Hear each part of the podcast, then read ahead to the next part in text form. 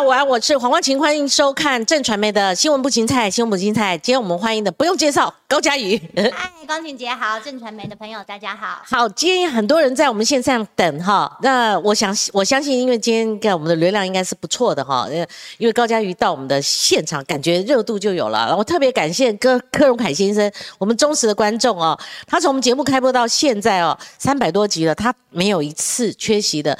那他家里哦，就有家人动手术，但但是他还特别跟我们转达，他还在我们的线上哦。谢谢柯荣凯。那柯荣凯先生刚刚问说，高嘉瑜到底做了什么对不起台湾社会的事啊？需要这么赶尽杀绝的恨之入骨啊？这反而帮我们开场了，我们就做做这个引题哦。所以嘉瑜你怎么样回应我们柯荣凯先生？他似乎也某种程度哈，他也不是民进党的啦，但是他们都看在眼里，觉得。这个问题我也自己一直在思考啦，就是说，可能我问政一路以来，因为我从市议员然后到立委，其实我都是一直用一个监督市政、监督呃国政的一个态度，作为一个民意代表，本来就是站在民意这边为民发声，所以我不会去想太多，说今天好像自己是执政党，所以在质询的时候，可能力道上呃比较没有说去呃。扮演一个执政党该有的角色，所以就会引起很多人可能觉得说，呃，是不是问政的力道太强？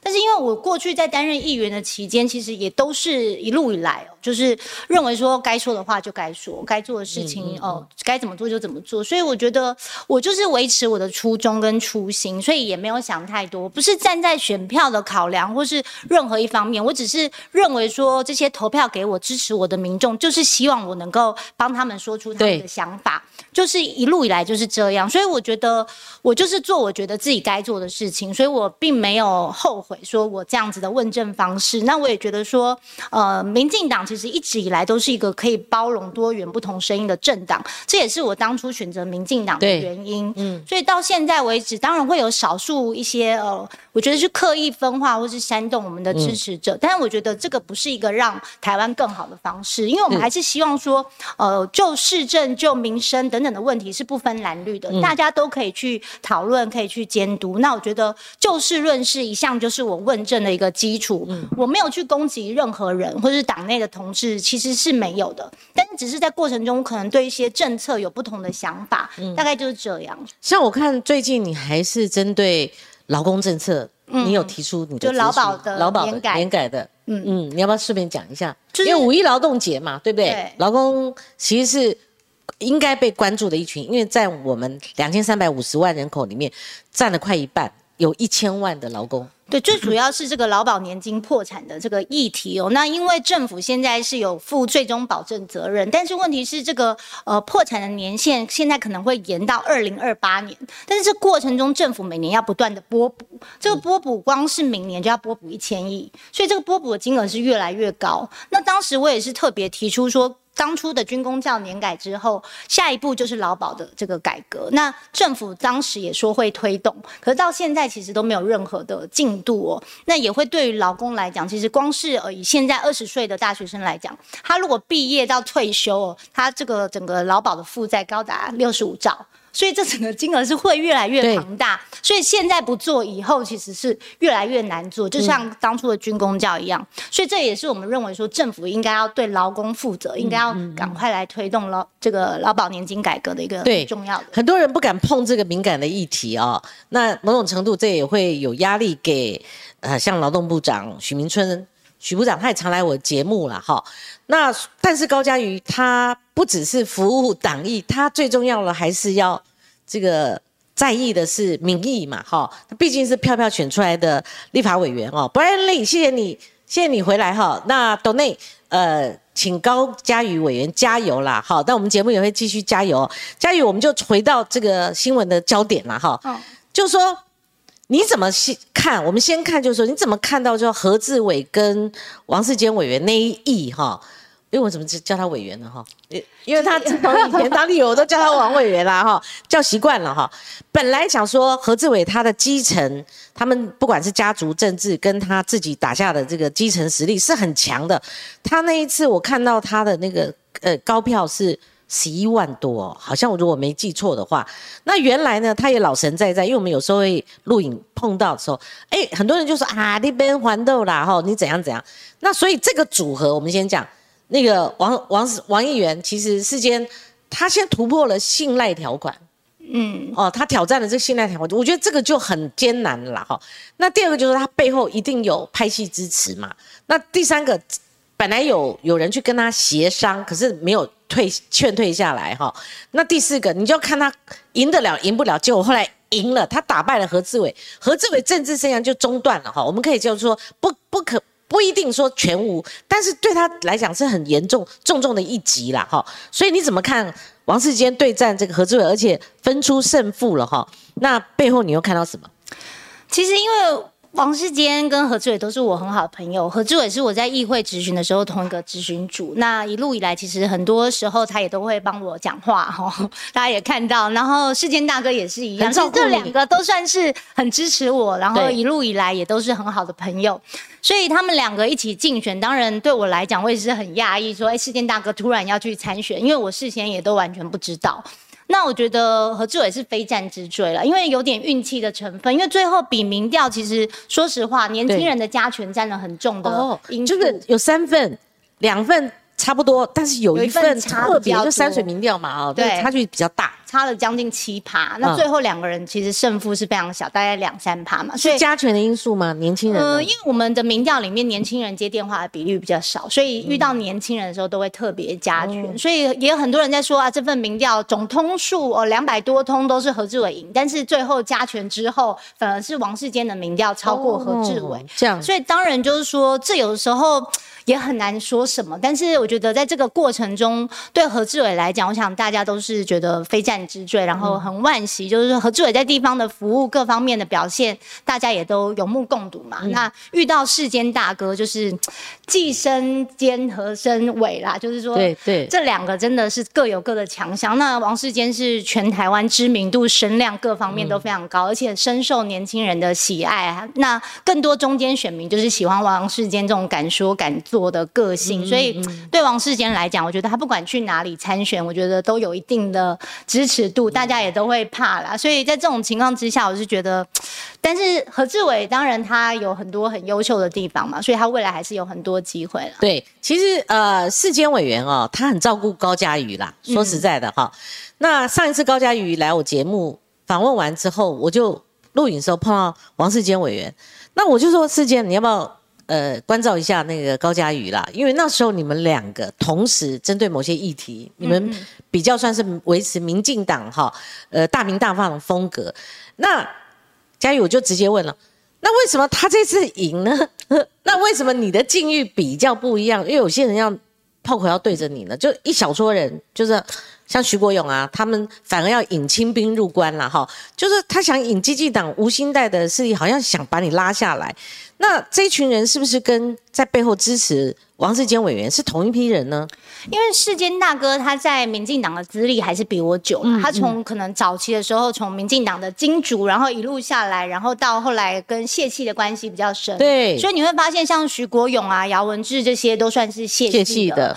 哦，所以他跟世坚大哥本来就有一定的交情，所以在这种情况之下，呃，他在党内可能就本身就是有一些固定的朋友，那这些人他可能呃个人的情感。是蛮深的，所以对于事件大哥很多的评论，其实，呃，他们可能会认为说，呃，之间的情感是比较密切，那这个又是另外一回事。那就我个人而言，当然大家就知道，说我一路以来其实跟民进党内的关联性比较没有这么深，就是可能平常也比较少去呃应酬或是参加各种聚会，然后我又没有派系，所以其实我觉得我们党内的人可能大部分人呃不太。认识我，那我跟徐国勇其实哦，他以前也是我们内湖南港的立委，他选过，他零八年那一次选过，对，那早期是北区南区，所以呃，徐国勇委员其实在他当内政部长的时候，我才有跟他呃，因为实平制的这个议题有一些交集。那因为我一直主张就是说，应该要把这个公社比降低，然后去推动就是说，哦，我们住多少的平数就是应该要。呃算多少的价格嘛，就是公社不计价等等。那所以在当时的一些执行的过程中，可能有一些火花。嗯，那我觉得大概就是仅止于此。所以我是觉得说，照理说应该。呃，也不至于有什么私怨呐，就是说这过程中也都是就事论事，在政策上面的讨论。嗯嗯，那如果比较高的格局哦，大的格局的，我们来看的话，要不要民进党现输一席立委嘛？就是说，你如果用把高嘉瑜深绿的选票把它拉掉的这种做法，或分票的这种做法，那可能因为他上一次跟李秀燕、李彦秀打的只剩只差六千多票。那如果知道这危机的话，那试试图要拉下拉下高嘉瑜，那是什么样的一个仇恨？宁愿让民进党少一席。好，那如果按照你们所面对的台湾利益的话，或者是台湾意识的话，那有必要做到这样吗？哈，这是外界我们在看这个问题的一个看法。哈，所以嘉宇像这个呃王世坚委员，他跟零八年落败那王世坚完全不一样，因为政治千变万化，已经到现在为止改变很多了。他的确。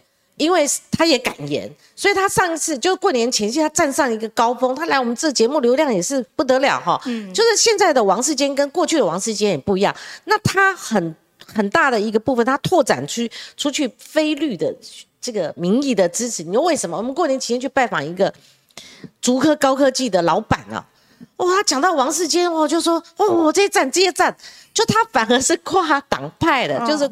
不只是绿色的颜色的了哈，那所以佳宇，这个党内的有一些这种呃特特殊的势力，我们就讲英系，是不是站在王世坚？如果他们可以把何志伟拉下来，你会畏惧这股势力？是不是这样？因为我对民进党的现在的动态并不是那么精准。这个我觉得，当然选举的时候，大家还是会看说个人的表现啊，个人的态度等等啊。那这个党内初选又跟大选是不一样的状况哦。党内初选可能当然就是说，除了呃个人是不是有人支持之外哦，但。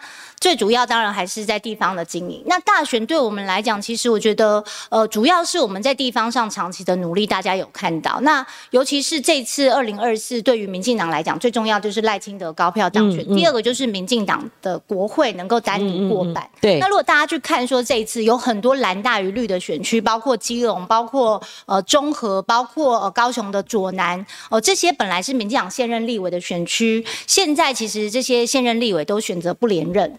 那内湖南港算是现在仅存一个蓝大于绿的选区，然后我们还在努力的地方，所以这对于民进党二零二四能不能国会过半是一个非常关键的一个选区，所以我觉得不仅是对国民党很重要，对民进党当然更重要，我们一定要守住这一席。所以我觉得在这种情况之下，我们当然会努力去呃，不管是整合或是争取更大的认同跟支持，因为大家也知道说，哦，这个内湖南港从呃过去蔡正元到后来李彦秀蓝大于绿。就算二零二零我们礼让黄珊珊，但是最后还是输给李彦秀嘛。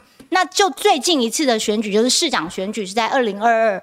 当时这个蒋万安内湖南港这个市长选举，他大概拿了十一万票。那陈时中是大概五万票，那黄珊珊大概四万多票。所以在这种情况之下。还是有一定的差距。那所以，我上次这个立委选举是拿十二万票，所以那个是要把选票盯到一个极大化才有办法。嗯，那当然对国民党现在来讲，大家可以看到，就是说李彦秀他从原本一开始他说他不选嘛，那呃因为身体因素，或者是说他选议长种种的这些原因，他本来不想选，那为什么后来又跳出来参选？当然，第一个他就是看到说有机可乘嘛。现在有一个呃第三势力的小党哦的人候选人，他可能会呃分走我们绿营的一部分选票，所以在这种情况之下，他可能看到一个保送的机会。所以国民党现在呃本来不想选的人，现在都想要跳出来选。那这个绝对对民进党来讲，当然会努力的把这个。绿营的基本盘能够稳住，至少说我们要守住内湖南港这一席，所以我觉得很重要、很关键，就是说我们在内湖南港过去的努力跟经营，我想大家都有看到，这可才是我们对选举来讲最重要的基础。好，那吴兴代如果。真的参选，你觉得会对你造成什么影响？那当然，我们要一并分析李彦秀的这部分，因为他们已经定于一尊了哈。尊我 quote 一下，没有那么大尊啊，定于尊。因为很多人出来劝退游书慧嘛，哈。那佳宇哥可以跟我们比较，本来两个都是假想敌的时候，你认为高嘉瑜哎，高对上这个李彦秀好打，还是对上这个游淑慧好打？虽然已经尘埃落定了哈。那如果吴兴代加进来的话，那我们也有两个可能，一个是他其实有松口的，他未必会选到最后哈。那所以就是说，你怎么评估这种这这种选票的呃消长呢？哈，那顺便可以提一下，过去你跟李用秀打的那种真的很激烈了哈。那你我我常讲一个故事，就是说我看那个直播，就看到八点多了，都很晚了。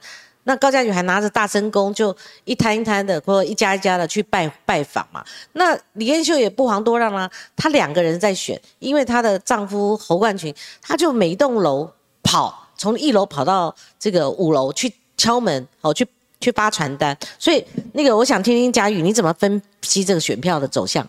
确实啊，李彦秀他有他的优势，他的优势就是他在内湖南港长期哦，他们家是政治世家三代，所以他有很多的这个组织人脉资源，这些都是对我们来讲一个很难去突破的地方。所以你会看到说，之前选举的时候，几乎所有的里长，尤其我们内湖南港很多呃里长，其实都是挺李彦秀。所以在这种情况之下，我们要突破，当然就是靠我们在议员任内的问政跟表现。呃，因为我跟李彦秀也是同时期担任过议员，嗯，所以大家可能会。会去比较说，在很多议题上面，呃，李彦秀的表现，还有我们的表现，呃，包括我们曾经把这个内湖捷运连开案送监察院去纠正，那最后我们成功为这个呃台北市政府追回连开百亿，这个就是只有我会去做的事情嘛。那所有其他的议员其实也不敢去 碰触，也不会去碰这个议题。那尤其是当时在呃内湖这个慈济保护区的开发案，那当时也只有我一个议员站出来，认为说保护区就应该是保护区，所以。我觉得我在问政监督上面从来不是看选票，因为当时也很多人给我们很大的压力。嗯，但是我觉得这些事情就是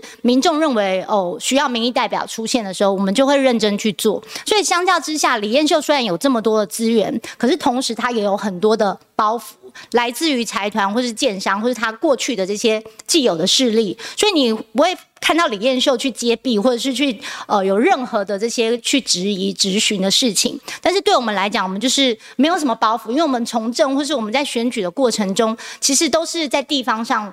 哦，努力的就是去呃争取大家的支持哦，也没有花太多的经费。那李彦秀，如果你去比较上次的立委选举，他的募款在立法委员里面是大概是前两名，哦是几乎最多。那我们是倒数的那种，哦花费也是。所以在这种情况之下，我觉得能够打赢这个选战，当然呃非常不容易。就是说，不是只有我一个人，很多人说啊我是孤勇者，但其实后面有很多民众给我们支持，而且。这个过程中，就让我感受到，说我从呃在内湖南港没有渊源，然后自己来这里参选议员，然后这么多人给我支持，然后让我可以呃在内湖南港第一高票，然后甚至在台北市第一高票。我觉得这过程中就是让我感受到很多的温暖跟力量。那这也是我一直可以保持初心问政一个最主要的原因。呃，其实上次的选举哦，因为我们要看拉台效果。其实有时候会有质疑说，哎，韩流这么旺，你李彦秀还输，哦，但相对来讲，最后蔡英文总统开出八百一十七万票，在高嘉瑜这边，他也有拉抬效果，就水涨船高的一个概念嘛，哈，所以嘉瑜你怎么分析无心贷？只讲吴兴代。嗯，当然就是说对他来讲，因为他上次有参选议员嘛，就是二零二二这次的选举，那议员是算是高票落选，所以当然对激进党人来讲，如果能够在台北市有一席议员，算是一个很大突破，所以我相信他下次还是会参选议员，那这也是他的目标之一。那第二个就是说，他可能借着这个参选的过程，可以拉抬呃激进党，就是呃。这个本土派可能不分区的这个呃选票等等，但是这个过程如果说呃造成民进党就是在内湖南港的呃选票的分裂或者去撕裂这些支持者的话，我觉得会留下一个很不好的祸根啊。所以，我们当然这过程中也是希望能够透过民调的方式哦去选择最强的候选人。哦，对，就是呃虽然他不是民进党的，但是可以采取一个其实。当初柯批第一次民进党想要礼让他的时候，有试过那个像顾立雄他们就加入，所以你建议还是说现在已经是这样，会有一个这种呃跨党派的一个先行民调这样。对，因为过去民进党也有这样子的例子嘛，所以我们也非常赞成，就是说用民调的方式来去做整合。那我觉得这个是避免让国民党可以这样轻松保送一个最好的方式。现在有这样倾向吗？还是你只是建议？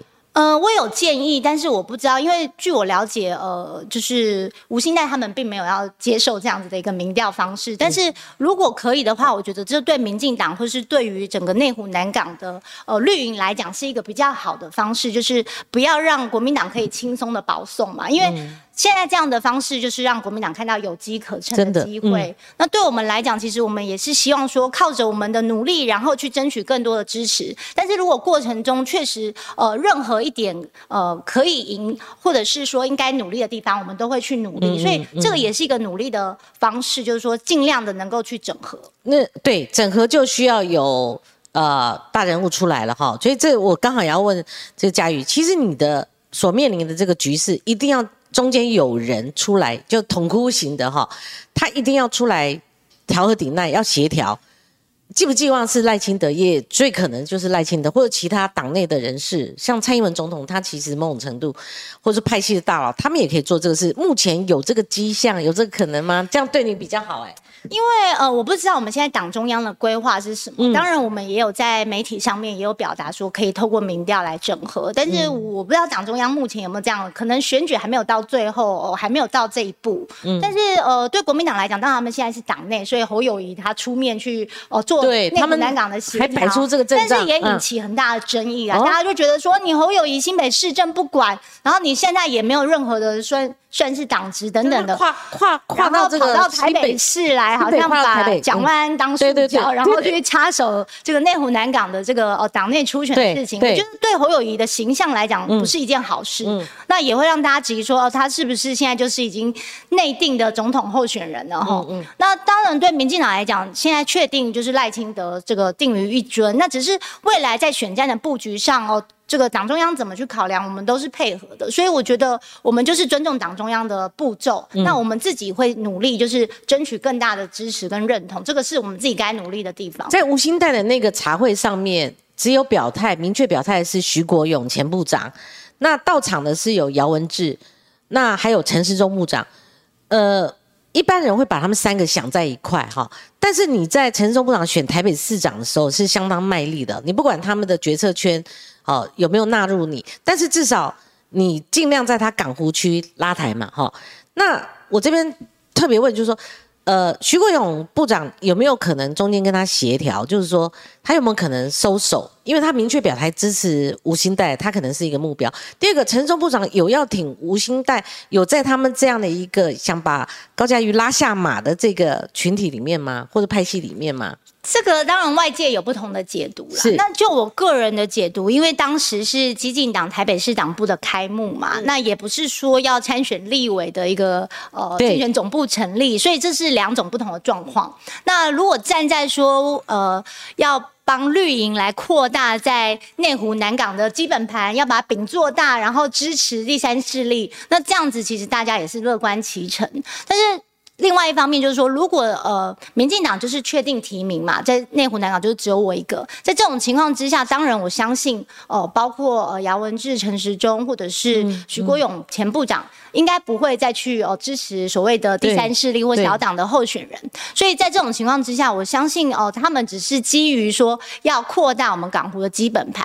那刚刚我也特别提到，我跟徐国勇前部长过去只有在持平制上有执行的一些呃论述的火花。那陈时中市长，当然他在选这个市长的。过程中，我们都是尽心尽力，甚至呃，陈忠市长私下也有约我，我们也有谈过几次，所以我觉得我们至少呃在沟通上也没有什么问题。那至于姚文志，当然这过程中有大家有很多不同的想法，但我对他其实都是基于善意。很多人说啊，是不是他讲话我翻白眼？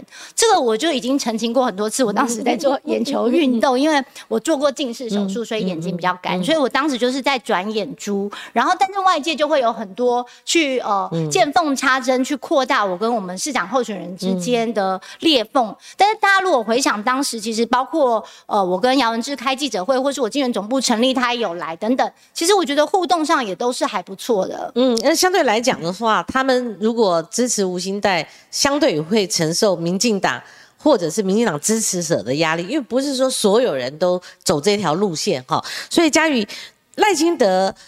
呃，赖副总统在现在民进党的主席，大家都公认，就是说他在呃最艰难的时候，你冒着雨跟他站上宣传车了哈。你要不先谈一下这个过往？这个会是大家把你归类为泛赖系的一个关键吗？就是因为我这个人做做人做事一向就是照自己的想法 去做，所以我当时也没有想太多，因为我就是想说，呃，赖副总统在我参选议员的时候，当时我什么资源都没有，然后哦一个人在发传单，然后他主动看到，然后打电话说，哎，要帮我印五万份传单，所以那时候我就非常的感念，就是说，哦，赖副总统这么愿意哦支持年轻人，所以后来赖副总统当他要参选总统的党内初选的时候，那我也觉得说我应该要呃还这份人情，这第一个。第二个，我也认为说党内初选良性的竞争其实是一件好事哦。事实也证明说，哎，确实呃引发了鲶鱼效应，大家也发现说，哎，小英总统整个就脱胎换骨了哦，整个选战的打法就火起来了。嗯，所以其实这对民进党来讲也是一件好事。所以我觉得当时当然很多人可能因为很多原因哦会比较呃不想去这个涉入，但是对我来讲，我就是基于就是呃感念我们赖副总统，然后还他这一份人情，我觉得这也是基本必须，所以也没有想太多。那那是大人的事情。后来我们为什么叫他赖副嘛？就是当时候就是整个整合团结，然后他搭档了副手，那现在他呃下一棒就是他接了嘛，哈。所以寄不寄望他？呃，不一不一定要讲究私私情，好，所谓的私情就是回报你，或者是怎么样，或者说大家的一个牵连。他，你建议是不是他应该以民进党党主席的身份来协调这一局？我觉得民进党会整体的去考量，就是说在这一次呃赖副总统目标二零二四能够国会单独过半，那港湖这一席是关键一席的话，应该要用什么样的方式能够争取到最大的支持跟胜利？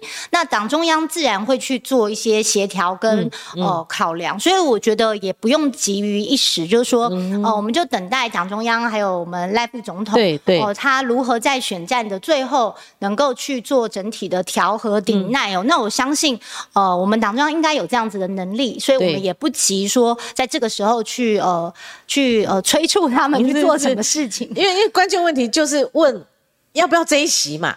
你民进党要不要拱手让出这一席？这个很简单的问题，你要不要这一席嘛？而且刚刚高嘉瑜讲说港湖区，那嘉瑜为什么港湖区蓝大于绿你还可以突破呢？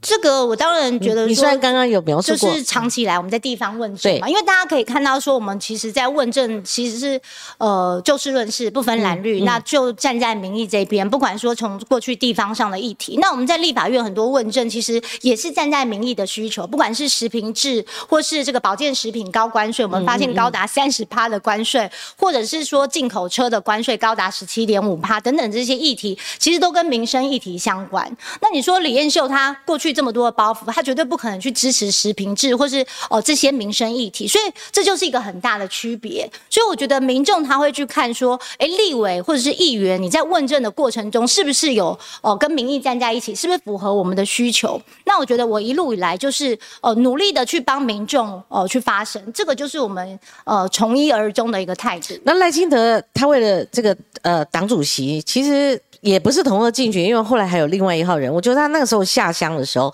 在那个场域里面，那个电视我们都印象深刻。你到场的话，当然有支持你的，但是有现场有针对你的。因为九合一大选，民进党那时候陷入一个低谷，尤其林志坚的这个事件，林志坚后来后来也道歉了嘛，哈。我们看情势发展，可是高嘉瑜在评论节目讲说，有一丝五命的效应了，哈，不管对不对，哈，但是至少一尸两命有了，哈，那。这个事件造成说他到场中的时候有一些鼓噪，所以嘉玉，我想问的是说，你觉得有没有因为九合一大选而你的在基层的选票有松动呢？因为我们看到画面说哇，有人这样子哈，但那虽然是小众，可是你感觉就是说有没有因为这一波而你在基层选举的选票有松动呢？嗯，其实我在我们内湖南港所接触到的民众，大部分都还是蛮友善热情的。倒是我去市场，其实大家都还蛮对我们蛮支持的。所以这些网络上或是在那个所谓党员座谈会所看到的，当然我觉得很多人会认为说，哦，那是一个刻意营造出来的场面。但无论如何，我相信多数的民众还是理性的，他还是知道说，哦，我们的评论的过程是怎么一回事。就像很多人说一时五命，当初我想在节目上，我不知道关光婷姐当天有没有在。哦，其实我们是忧心说哦，如果这样下去的话，可能会造成哦这样子的结果，是我们不愿意看到的。嗯嗯。哦，所以在整个过程中，我们都是基于善意，那当然会被人家去哦可能扩大解读或是误解哦，这也不是我们想要看到。但是就有人会利用这个去分化我们的支持者。嗯。那我觉得这个才是对民进党最伤的地方。可是相对来讲，搞不好。呃，不因为九合一大选，搞不好这四年努力，你觉得那有没有扩大票源呢？光姐应该要这样问嘛。我们我们不晓得到底怎么回事，我们不能不可能凭印象说，哦，那你选票是不是松动？问这个问题而已。那相对来讲，四年。来，你的选票你自认为有有拓展吗？其实我选举的时候也不会去计算什么选票啊，然后什么，这是没有想太多。因为大家如果看我选举的时候，从议员到立委，竞选总部成立也都没有什么人。我记得我在上次立委选举的时候，赖富来的时候，然后他回去还问我说：“哎，你平常选举的时候，现场都这么多人，可能比里长选举的人还要少。”嗯，我说。对啊，差不多就是这样，所以他可能有点吓到，想说，哎，怎么会是这样？但我觉得很多的民众，他们其实透过很多的方式会去了解说我们的问政哦，包括不管说我说咨询呃食品制啊、保健食品啊等等的这些关税的问题等等，我觉得多数民众他还是会去在意说你在立法院问政的过程跟你的表现。那这个是我们对自己有信心的地方，至少说我们担任立委的质询都非常认真，而且我相信质询的场次跟这个质量也都非常的好。那这这个是跟别的呃候选人或是立委可以去做区别的，那这个我们对自己非常的有信心。那至于说选票啊等等会不会因此而增加或什么，这对我来讲其实我们没有考量这么多，因为对我来讲就是做我觉得该做的事情，然后这些议题我觉得本来就是该发生，那我不会去想说啊这个对我的选票会增加多少，因为我觉得最后民众呃要投给谁，有时候真的就是呃这个感性的，就是最近很红的这个人选之人造浪者，他也。对对对，你跟我们讲一下，什么？就大家发文有什么造浪的？我追去追不来。不，对对对对对，他就是讲说选举的过程中哦，可能呃，大家选民就是很多候选人说，我为什么做了这么多选民服务，我做那么认真，最后还是落选了？那他就是说，呃，其实。多数的选民其实还是感性的，他可能最后他喜不喜欢你，或者他要不要投给你，当然就是他自己的决定哦，并不会因为说呃你做比较多，他就理所当然要投给你。所以我是觉得说，我们做我们该做的事情，最后当然投票是交给选民来决定，所以不用想太多，就是直道而行。那当然，我觉得呃选民是很有智慧的啦，所以算计太多，我觉得有时候自己也很累，然后也不一定会得到你想要的结果。要要走你这条路，说实在很。艰难也很煎熬。我们今天的标题是说高嘉瑜能不能度过史上最大的政政治煎熬啊？煎熬就你最近又找李佳薇嘛？哈，对。你有没有发现最近要参选的有一个新闻，就是说所有的女性，包括吴欣黛哦，包括李艳秀，包括要唱歌，有所以。都在唱歌，我想说，是是是什么什么东西？好像一定要唱，不唱不行。就只有我们内湖南港有啊，就是歌歌喉唱，大家就因为高佳宇嘛，大家就觉得说，哎，好像讲到高佳宇，就会跟唱歌联想在一起。那当然，这也是外界对我的一个既定印象，就变很多人说啊，高佳宇都在唱歌，但其实我们做的事情，或是我们问政咨询，远比唱歌还要多。但是民众就是会对这件事情有印象。那很多人就说啊，我是不是故意唱歌，或者等等？但大家也知道说，在这个过程中，很多事情不是你想要去怎么做，就自然会照你想要的发生。那唱歌也是无心插柳，就是说，哎，我去一个学校的毕业典礼唱歌，然后唱《隐形的翅膀》，就意外就是大家就说，哎，有换歌单了，换歌单，一直在换。那一开始就是因为我唱《隐形的翅膀》，大家说，哦，高嘉怎么唱歌那么难听啊，走音等等。但我自己因为从来不觉得自己唱歌难听，所以我的这个一路以来，我就是呃，很多人叫我唱歌，然后我就是想要说证明说我自己唱歌其实很好听，其实不难听，连煎熬我都可以唱得上去，像《孤勇者》。这么难的歌我都可以唱哦，那我还还还能说我唱歌不好听吗？类似这样，我只是想要证明自己，嗯嗯哦，所以对我来讲，我就是想要证明说我唱歌不难听，并没有刻意要唱歌，但是就变成我的一个招牌，走到哪里大家都要叫我唱歌。你知道这很重要，为什么？其他人也不是傻瓜，人家记者堵麦叫他唱他就唱，那如果不安此道德，就是说没有办法跟上这个。路数的话，他唱不是被呆瓜在那边，可是每个都唱，你知道为什么？我跟高嘉瑜讲为什么？因为李艳秀跟游淑慧都来过我节目哈，我请李艳秀分析为什么四年前那一役哈，他会输给高嘉瑜六千多票，他有讲了三个原因。第一个原因，他就。讲说高嘉瑜有他身上没有的特质跟打法，譬如说他说他空战，他也在学习。嗯，那我就觉得，哎，这个很直白。他说你唱歌，嗯，第一点里面还有你的眼睛，就就他不是只是说你大眼睛，他可能觉得很灵活，或者说会表达一些政治语言。还有就是说你站在那个街头的时候活泼，他会在观察你为什么会赢，他为什么会输，他就强化他的空战。所以这个很重要吧？其实我觉得啦，我选举的过程就是做自己，就是说，呃，像我跟民众互动，打成一片聊天，或是我站街头，然后可能我有时候挥手，觉得很无聊，我就边早安早安。然后我还会唱歌，就是自娱于人，就是有点让选举不要这么枯燥乏味，就是只是拜票，而是说让整个过程能够自己也乐在其中。我觉得这很重要，所以我并不是刻意说，其实这种东西不是很难，很不是说你去学习说看高价这样，我跟着他就可以是这样，因为其实你自己对于这件事情你是什么态度很重要。那我觉得大家看我就是表现出来的就是真实的高佳宇就是这样，所以大家不会觉得。有什么见怪不怪，就是觉得很自然，因为我就是这样的人。嗯，那我也不会去刻意隐藏，说要装的一板正经，或者是呃怎样，就是因为我本来就是一个可能大家觉得神经大条，或者是呃有点爱笑，就是自然生成的，就是这样，我也没办法，然后我也假装不来，所以我就觉得我就安心的做自己。那如果你硬要叫我装一个什么样子，我可能也没办法。你觉得如果他们要学呢？就是很我。我不知道，就是因为每个人都不一样，每个人都有自己的优点。那像我这样子，也可能是一个缺点。哦，有些人说高嘉宇怎么疯疯癫癫，然后这个很爱唱歌或什么，也不一定是一件好事。所以我觉得各自把各自的呃优点呃放出来，然后让民众去做选择，这个就是最好的。如果你硬要去学别人，然后做你自己不是自己的事情哦，不像自己的事情，或是你不喜欢的事情，我觉得反而会让大家觉得另另外一种效果。其实当这个呃韩国。于或者是呃，刚刚我们聊到的这侯友谊还没有介入台北市好的这四亿元选战的时候，我们看港湖区打的是非常激烈，而他的刀刀见骨哦，是游淑慧，他其实在空战上面，他对李彦秀就是呃来势汹汹，而且他直接搬那个呃，我们讲说那个才打赢费宏泰的啊，小心他等于说想用徐小清战法的 Part Two 哈，然后去攻击李彦秀嘛哈，那后来被劝退，这是。另话了哈，我们不说。但是呢，这个嘉宇，你有没有分析哈？就是说，空战当然李彦雄他自己自成哈，他可能他必须要改变战法，因为他以前空战比较弱。但组织战他也注意到，就是说他们家族是南港嘛。他说他后来发现说内湖他补强，现在内湖的票他比南港多。就陆战来讲呢？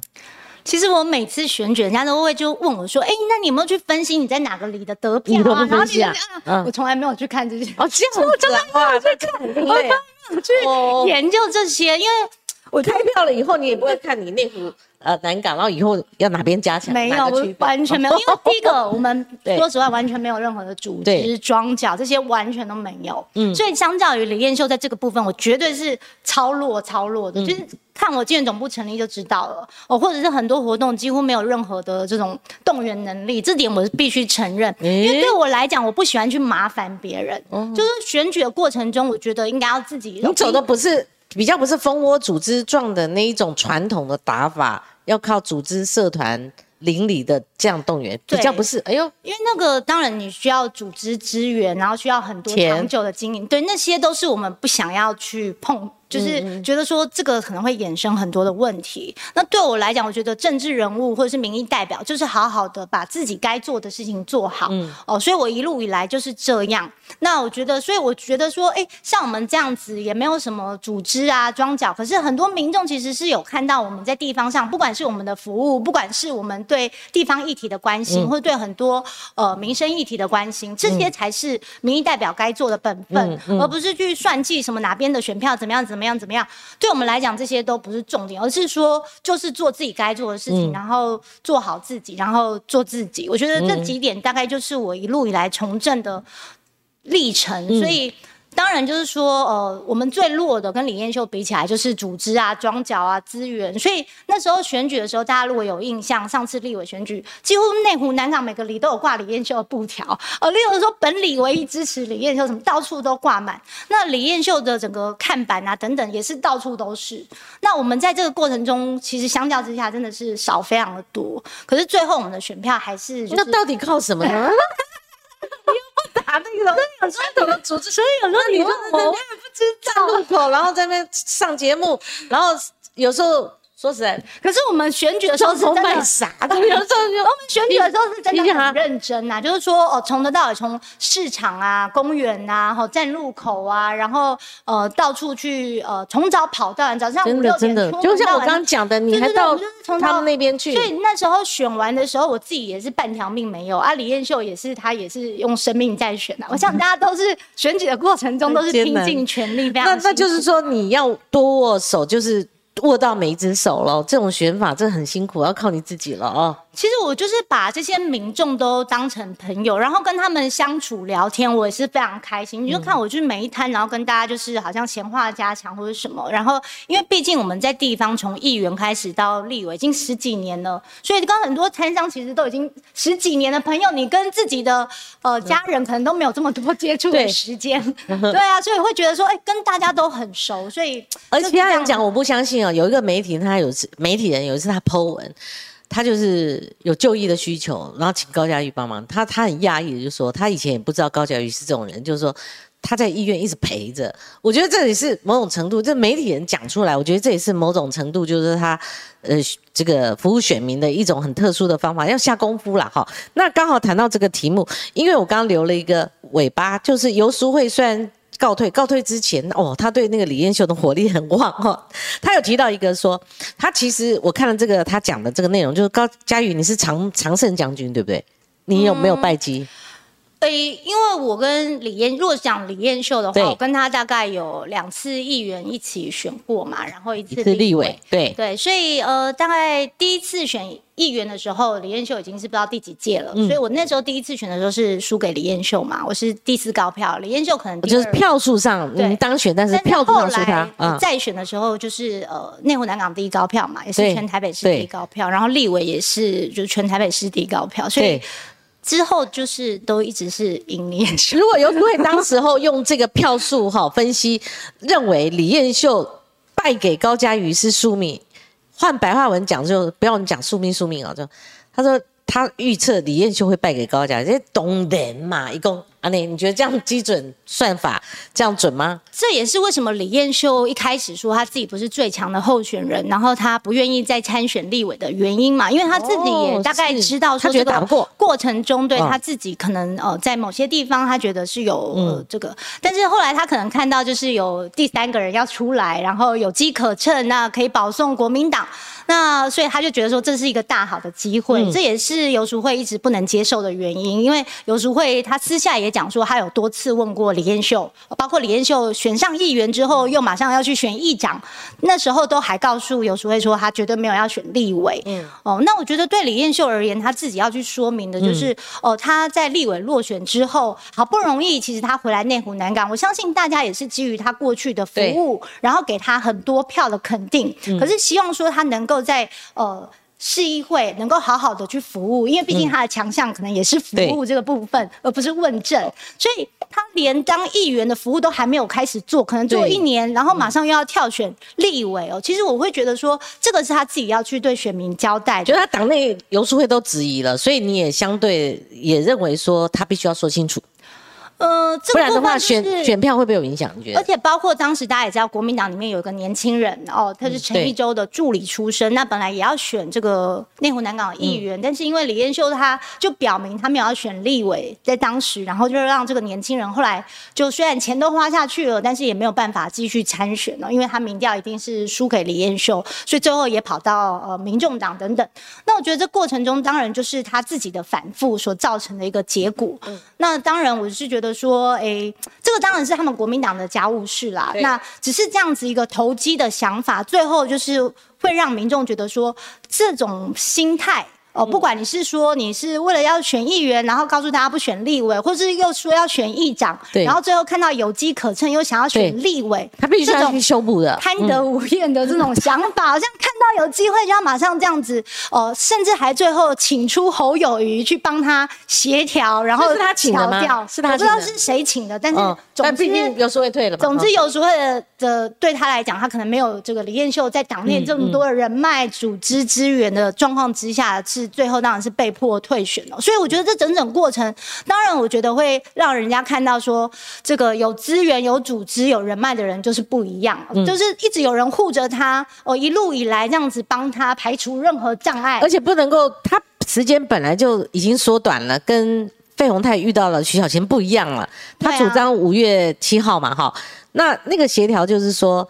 游淑慧认为，为什么他同意对他比较不利的，就是这么短的一个初选期间，是因为李彦秀他本来他的主任还是助理，他到现场去协调的时候，他们主张是要尊重党员投票，但后来这边让了，就是说他说你让一个，那我也让一个，才会这样。那现在用直接劝退，因为才没几天，意思就是说什么再多一拖一天，可能刀刀见骨，可能李彦秀可能会伤嘛。他毕竟射出来这一箭，高嘉瑜，你今天跟的这一题吗，你用了投机，贪得无厌，这些都是有时会的。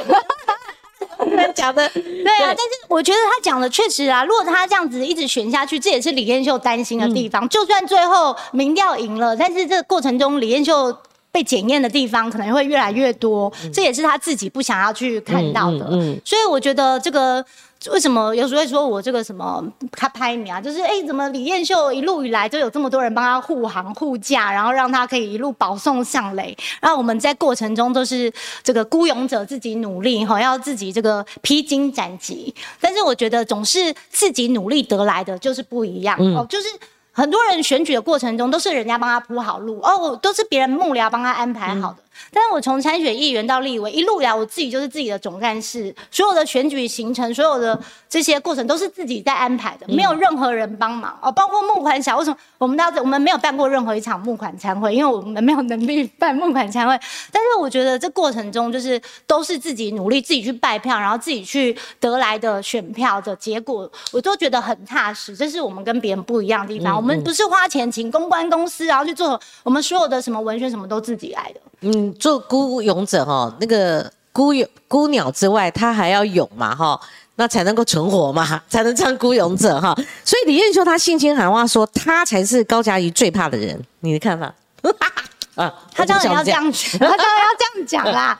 我哦但是我我没有任何意思啊，因为我很爱笑哈。对，没有，我觉得他当然要这样子讲啊。但是从他整个参选的过程中，我一开始就是说自己不是最强的人，所以他自信呃没有办法在这个二零二四选赢立委，所以他不选立委。到后来的转折就可以知道，应该不是这样。可是他讲的也没错，因为今天如果李彦秀他没有实力的话，游淑慧不会自己承认他在初选的过程当中，他比李彦秀可能打不过，而且时间这么短。因为当然就是李彦秀，他从他阿公、他爸爸，然后到他就是三代政治世家，所以刚刚讲了游淑慧面对李彦秀这个庞大的组织跟资源，还有这个背景，当然他只当过一届议员连任，第二届要跟李彦秀拼，确实难度也非常的高，所以我相信他也知道他需要更长的时间，就是因为说，呃，这整个过程中，他一开始是相信李彦秀告诉他说，哦，没有要选，所以他才站出来，然后才开始努力，然后到最后有点被陷于不义嘛。那这整个过程中，对于游淑慧来讲，我相信她心情的转折就是冷暖自知啊。但是我觉得像我们这种就是没背景，然后呃。去打拼的呃所得到的这种选举的结果，当然就是自己努力得来的那个感觉是不一样的。好，游淑慧也没有放过你啦。他来我们节目，包括他最近还是在讲，那这是徐小青战法，就所谓徐小新的新新式战法。但这是一个很旧的旧闻了哈。那以前也打过，但是呢，如果徐小新他开启一个战争模式的话，李用秀虽然他说他空战要补强，游淑慧也退了，但是不排除。要再把这些旧资料再席卷一次，他指的是说，呃，您的前男友小马哈，其实小马，我觉得你大概这辈子所有的东西都出清了。你所谓的出清，就是说，小马这个这个他也是孤勇者啦，但在某个时候他也站上火线了啦哈。所以他只是说小马十几年前是不是有一宗官收案？然后这个部分你要不要澄清一下，以免留个尾巴，到时候这个题材又被炒作？好，那你倒不如说你现在就讲清楚、说明白。其实这个就是十三年前的事情，13年前哦上过新闻也是旧闻。是是是，那刚刚讲就是小马他去担任这个兼任讲师，嗯，哦，那整个过程是小马是依照学校的要求去申请的，所以我想小马他也可以说清楚，就整个过程就是完全依照学校的要求，这个也没有什么。所以为什么呃这个资料李彦秀没有拿出来？因为这个东西就是大家都非常的清楚，这个过程我们也都说明过。那另外他讲这个疫苗案，确实这个整个疫苗的过程中，当时因为这个医护人员优先嘛，那我们是接到就是澄清说，哎，这个核心诊所他因为整个接生率非常的高，他的医护人员的比例也非常的高，所以他们希望能够在诊所里面帮医护人员施打疫苗。那我们就是把这个选民服务直接转成给卫生局，说他们可不可以自己在这个诊所里面施打。那卫生局也是当时就立刻说好。那如果卫生局说不好，我们也是会转达说不好，这本来就是民意代表该做的事情。那所以我们也不会觉得说这件事情有什么，因为全责都是在主管机关哦，我们也没有任何的施压或者是等等。所以我觉得这些事情我们都可以正大光明的去跟大家讲。那至于他讲这个漂流木的事件，那这个我也必须要澄清说，当时漂流木就是因为。跑到我们大湖山庄街里面的某个地方，那里长就是来找我们澄清说，哎，为什么会有这么珍贵的红块，呃，这个萧楠，好像扁柏这么高价值的木头，然后跑到一个很隐秘的这个山上的路上，然后认为说这个是不是盗砍呃漂流木？那后来我们发现说，很多人会趁台风的时候，呃，去捡拾这些漂流木，但是很多山老鼠它可能就故意会去呃做这些呃让它台风的时候可以顺势去捡拾，所以后来也也有相关的修法。那至于扯到李彦秀，就是当时我们也是误打误撞，就是媒体在追这件事情，因为大家就会觉得对这件事情很有兴趣。我也不知道当时为什么突然媒体就是对这件事情一直哦穷追猛打。那后来才发现说，哦，原来这条路是因为呃私人，然后想要开一条路。那当时李彦秀他去协调区公所，去为私私人开了一条路，哦，这所以才引起争议。这也是跟我们原本漂流木想要去讲的议题不一样，但是误打误撞就扯到了李彦秀，也不是我们要去扯李彦秀，所以我觉得整个过程就是，呃，反正很多事情就是老天爷自有安排啦，也不用去想太多，还有没有？就这样。看政坛很多自爆型的、哦，政治对可怕自己爆了哈啊，连环爆哈等等。那有两篇这个评论，我我们先解决一下哈。那我会当落下来，我觉得某种程度就是有启发，或者说，哎，我觉得讲的有道理哈。那佳玉，你帮我们回答一下。一篇是自由开讲啊，自主有喜报嘞哈，他们。怎么评这个？有些民进党内部的人哈，一小撮人，他们密谋，其实也密谋也变阳谋了哈。他说想要除掉高嘉瑜，他们认为说，他认为说，只是消减民进党多元性的战力。你怎么解读这多元性战力？你觉得民进党它是不是不要变得越来越越小？而应该拓展更多元的战力。所谓的多元战力，他可能先做的就是说，他要容许不同的声音跟乌鸦存在。就像赖清德所讲的“矿坑里的金丝雀”，佳玉这篇你怎么评论？对，因为我看到这篇投书的时候，我自己也是蛮感动的。因为首先我不认识这个投书的人，然后第二他投书在自由，我想是有一定对于我们呃绿营的支持者喊话啦吼。所以我觉得他的想法当然是代表就是说一部分的声音，那这个也是跟我的想法是一样，就认为说啊，民进党要有多元不同的意见，嗯，然后才能够去吸引更多民众的支持，认为说民进党不是一言堂等等。那我觉得这个当然就是蛮长，它有标题了哈。这位是我念一下他名字啊，我们引用了张天泰，他在五月一号的评论，那蛮近的哎，这礼拜的哎。对啊，因为我有去 Google 这个人，他是什么教育工作者，然后他好像、他好像也常投书什么其他媒体，对他也有帮徐小新讲话什么之类的，所以我觉得他算是一个蛮中立客观，没有什么党派色彩啦。那这整个投书的内容，我觉得他也是就是表达可能是中间选民或是这个呃一部分选民的声音。好，我们看小鱼儿，他也常在我这边留言了哈。他说下架高嘉瑜是给你高嘉瑜一次反省的机会，我们打个问号了哈。好那我刚好把第二篇讲出来，就是说陈明瑶专栏在渔传媒哈，他这有名有姓的了哈。他说为什么高嘉瑜不是无心带呢？可能釜底抽薪，跟你你观众朋友或者是你的选民要诉求说，为什么还是有人他宁无物高呢？或者说我们讲就是说他以宁为不不是宁为鸡首哈，就是说宁与外贼，这这我我就引用哦。没有什么难听的意思。宁与外贼，不与家奴，你就家奴。其实我觉得我加入民进党，当然因为说民进党愿意给年轻人机会，然后是一个多元呃不同声音可以容纳的一个政党。那另外就是关于民进党的本土价值跟理念，这个也是我一向所坚持的。那所以大家可以发现我的问政，其实关于呃台湾的价值，然后国家意识、主台湾主体性等等，我从来都是站在台湾本土派这一边。那只是在问政的部分哦，就问政的部分，我们就事论事，可能政策有不同的想法。我觉得这个大家可以不同的意见来。但他们会把它等于就是说啊，你不爱台湾，你不爱民进党，那你你应该晋升，应该护航，哦，应该什么都不要讲，这样才是一种爱。可是爱台湾的方式。爱选民的方式有很多种，爱民进党方式。这个我就很久以前我就说，每个人爱民进党或爱台湾的方式不一样，但不要认为说哦你自己才是一定是对的哦。我们可以让选民去做决定，我觉得没有问题。但是不要去分化撕裂我们的支持者。我相信大家都是爱台湾，希望台湾好，只是每个人认为台湾好的方式不一样。对哦，那像我们，我们当然就是支持说台湾是一个主权独立的国家，这个毫无疑问。那所以在这个过程中，大家有不同的论辩，但是不要去撕裂说哦你这样就是不不爱台湾。我想我们绝对都是非常爱台湾，所以这样子的论述，我觉得是没有没有什么意义。既然立刻有抖内针对我们的主题 Love Chang Chang 哈 Chang 哈，他抖内他说多元意见跟用词不精确不一样吧？他说乌鸦跟背刺也不同吧？这意有所指。来，佳瑜要不要顺便回答一下？这个就是说，有些人他可能对于我们的讲法，他可能认为这就是 背刺，但有些人认为是不同，就是每个人的观点不一样啦。你也不能说去否定别人，但是我们就是有不同的意见嘛。这就是台湾有多元的意见，也是一样的。对对啊。啊，当当顿顿哈，他是在我之前访问有呃，应该是李艳秀的还是游淑慧的时候，他有懂那那个李艳秀的时候，因为他那个。Australia 就是那个澳币啊，我我们比较少接到，上次有接到，所以我印象深刻。他说他很喜欢听《追梦龙》这首歌，能听高佳瑜唱两句，佳瑜你自己考量。因为什么？因为我比较不像是在节目中会硬要人家唱两句的这种。这首歌怎么唱？我不知道哎。哒哒哒哒哒哒哒哒哒哒哒哒。哒哒哒哒哒，冯飞飞的啦，这我们年纪比较大，不好意思哎。哒哒哒哒哒哒哒哒，好，这个 Google 一下，不好意思，老宝列为你歌单里面哈。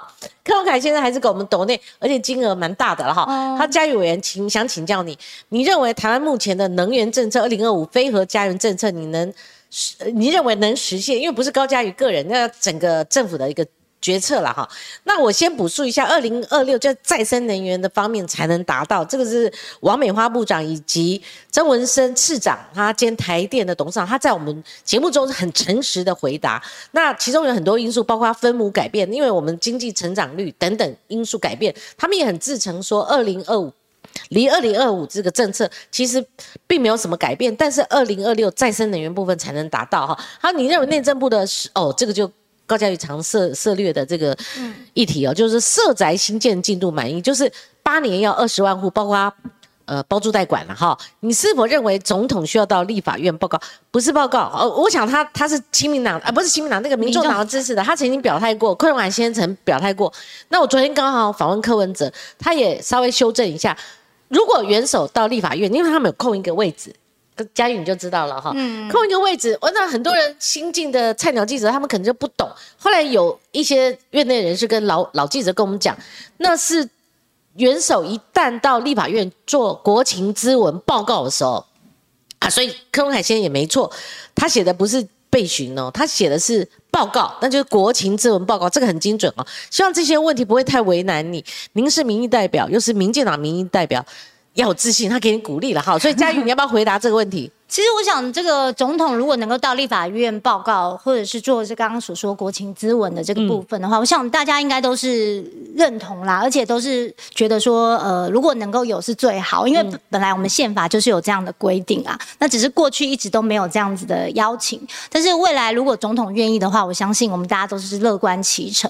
那至于社宅这个部分，那当然，呃，确实内政部的进度是慢了很多，但是大家也知道说，这过程中呃，可能地方上有不同的。的意见或者等等哦，确实也没有办法如预期。所以我们一直希望能够呃让台湾的这个居住正义能够落实。所以从平均地权条例到现在哦，确实是做了很多努力。对，那我个人是一直推动就是实平制，呃，就是公社不计价。右昌来我们节目就是现任的内政部长，他其实有回应了，嗯嗯，有。有有负荷，就某种部分，对他就是要改革这个虚评，对他马上就是说公社比过高这个问题，这是民众所诟病的。也就是过去有很多你说呃车道算入容积，或是免计容积，对，当成公社来卖等等的这些现象，哦，确实应该要去改革。那。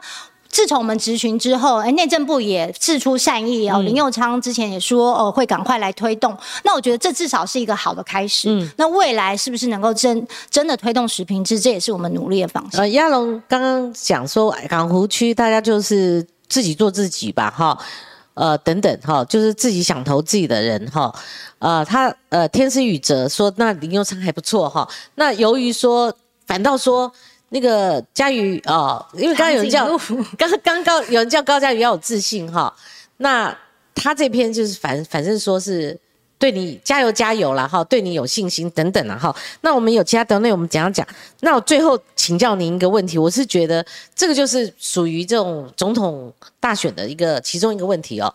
佳瑜，这个你自己想一想哦，因为这是很纯高度政治敏感性的议题哦，就是说你觉得赖清德？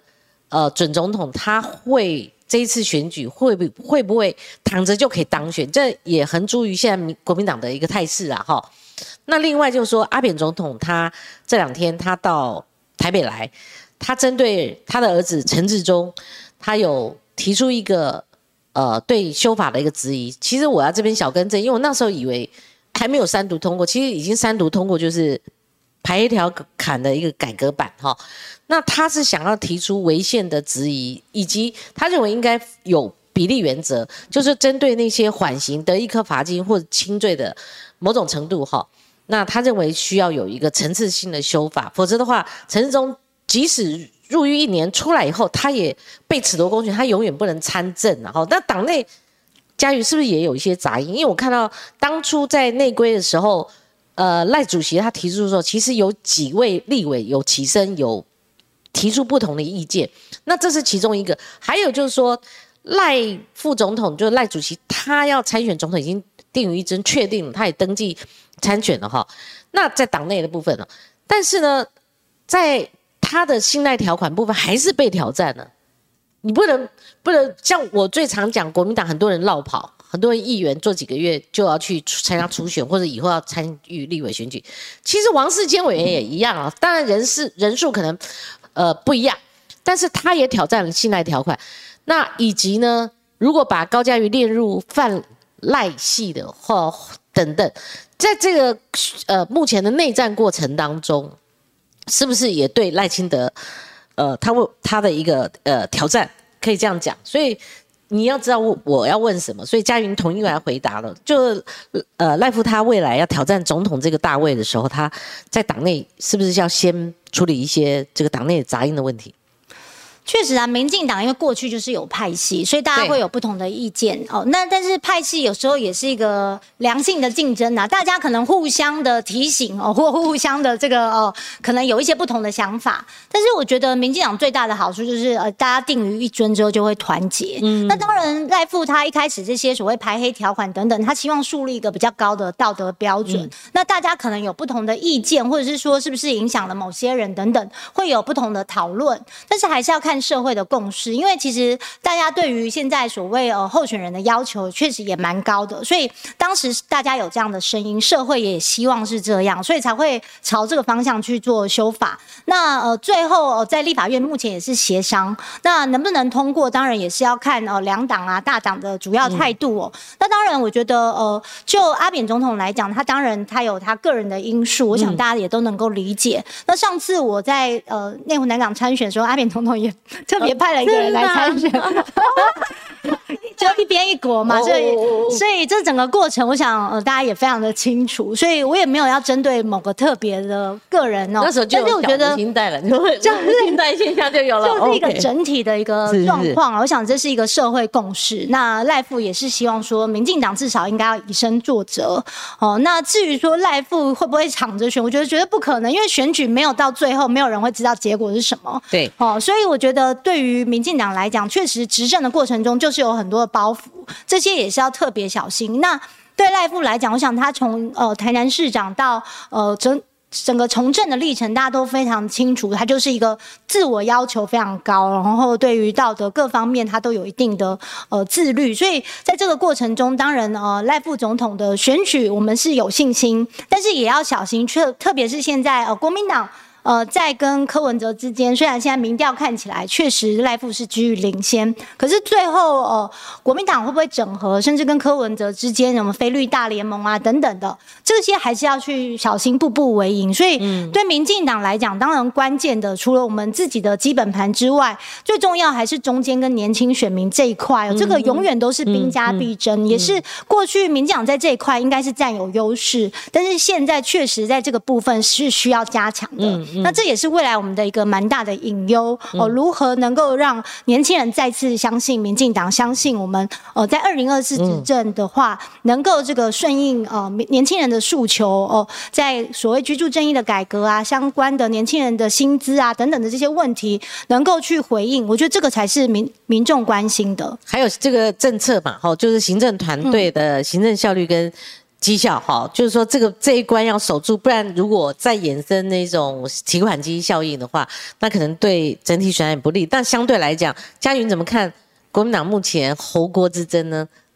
很激烈哈，对，因为我觉得大家也是雾里看花。一方面好像释放出来的消息，好像侯友已经就是内定的总统候选人定于一尊，那所有的就是好像有人都帮他铺好路了。他现在甚至还可以行有余力去协调呃港湖的纷争，那甚至连总执行的时间也为他去做提前等等，完全就是为他量身打造。但是这个好像看到以前的韩国瑜的既视感哦，表面说不要，但是身体很诚实，然后就 yes I。度，然后就这个千呼万唤，然后终于就非他不可，然后就出来了。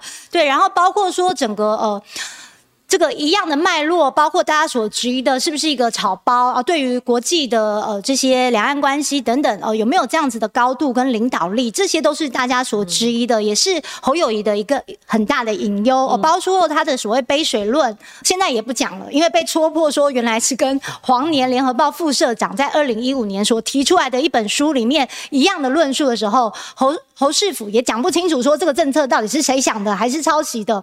这个其实就是一个很大的问题。那当然，郭台铭他很努力的急起直追哦，透过呃立委啊，或是等等的座谈啊，想要拉近跟年轻人的距离，看得出来他的努力。但是如果最后是内定的，如外界所说的，就是侯友谊的话，那郭台铭可能好像觉得自己是不是被耍了等等，可能也是另外一个不定时炸弹啊。虽然郭台铭一直说啊，如果最后结果是侯友谊，他会支。但至少你这整个过程要让人家觉得你是公平的，这就是国民党一直以来最大的问题，就是你的制度是混沌不明的。你所谓的初选可以用协调的，可以用桥的，哦，完全没有一个让大家可以心服口服，也是心肺之战一个很大争议的来源，因人设事嘛。那今天你为了要让侯友谊出选，哎，你这个民调的整个过程是不是能够让大家心服口服？对，可能都会造成另外一派支持者的不满，嗯，这也是会种下未来这个所谓。侯郭之间能不能整合的一个很大的隐忧。嗯，其实今天最新的讯息，呃，我得知的哈，五月十七号是确定，这日期是确定了哈。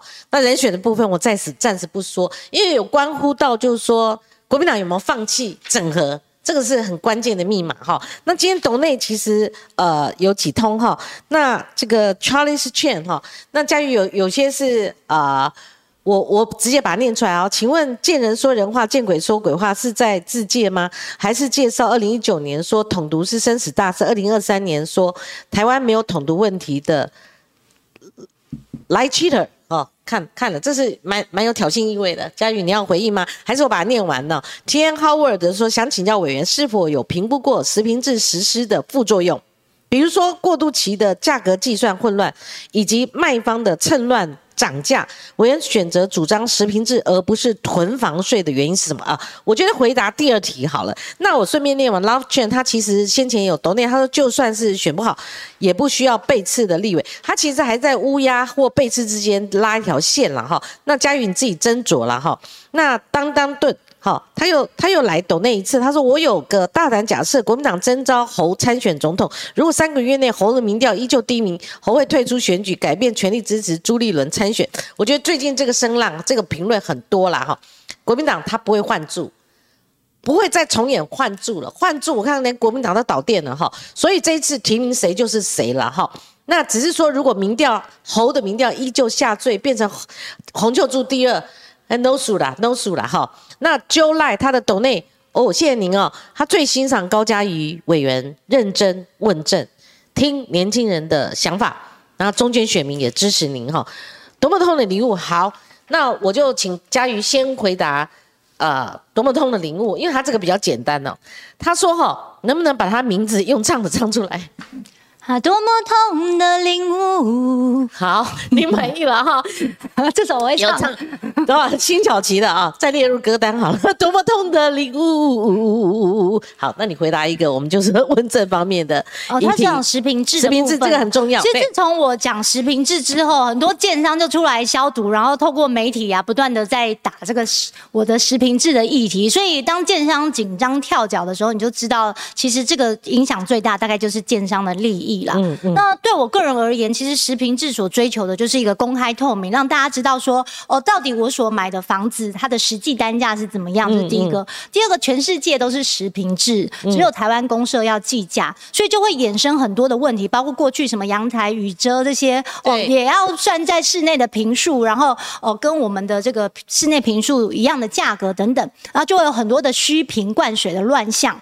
那我一直提出这个，其实在呃监察院民国八十几。年就纠正内政部说，哦，我们现在这个公社比计价会衍生很多的纠纷跟问题。当时就特别提到说，会导致公社比越来越高。哦，八十几年就有监委纠正，希望内政部能够去改正。你看到现在一百一十二年了，还没有改，为什么？因为这过程中就冲冲击到很多人利益。那很多人就是说，那你现在改实平制，那我原本这些房子怎么办？嗯，那这种东西就是长痛不如短痛，就是说你不赶快。改以后永远也没机会改，那你永远不做，就是都不用做了。哦，那尤其是其实呃，内政部好像在一百多年的时候，也曾经呃一度要推动食品制，还开了研讨会，做了民调。那当时九成的民意也都支持，哦，研讨会专家学者也都支持。嗯，但是后来还是停止了，因为这后面可能涉及到很多呃。庞大的利益吧，那但是我们还是认为说这个是一个理想，但是至少民众对于现在台湾高房价的现象，尤其是我们买房子，你会发现哦，买房还要算公社，然后公社就占了四成以上，那很多的公社其实这些灌水的现象，长期以来对。引起民众的不满，而且你买那个大社区，你会觉得说哇，我们家实际。住进去没几平了，对。所以在这种过程之中，我觉得政府该做就是把这些乱象能够去根治，所以这些也是我们推动食平这一个主要的原因。好，张瑞玲用抖内说有没有可能？郭台铭是朱立伦拱出来打侯的，本来就是弃子啊。那当然就是说转移焦点呢，别大家不去探讨侯友他现在荒废市政，在市议会里面唱空城计的这些问题，那反而转移到郭台铭他比较引起争议的这些话，那某种程度我我觉得也蛮符合的啦。张瑞麟哈，我想你要呃问的是这个。然后刚刚这个呃听你唱歌多么痛的领悟，他说没想到你唱歌这么好听啊。刚刚那句其实蛮有 feel 的啦，蛮有感情的。那他是知支持你的，他说你很勇敢哈。然后这个其他人提到十平制啊，其他人提到说好听啊。我觉得我们唱个歌，唱就唱一句，大家对这个感兴趣。那光姐真猛啊，还还爱我了哈，谢谢你啊，让你爱，让你爱哈。然后这个其他的这个留言也蛮多的哈，我就没有办法一一回应。其实刚刚要该问的就已经问哈，哎，对，对。都处理了啊，然后你看这一句一句的好多留言哈，那我们就没有办法一一的回复了。你看加这一点，加这一点，谢谢大家踊跃留言，谢谢。好，我会跟观众朋友就是说有新闻点，那有适当时机，我们还会再请高嘉瑜到我们的节目现场哈。谢谢您的收看，我们下个礼拜同个时间空再会，拜拜。谢谢高高嘉瑜，哎拜。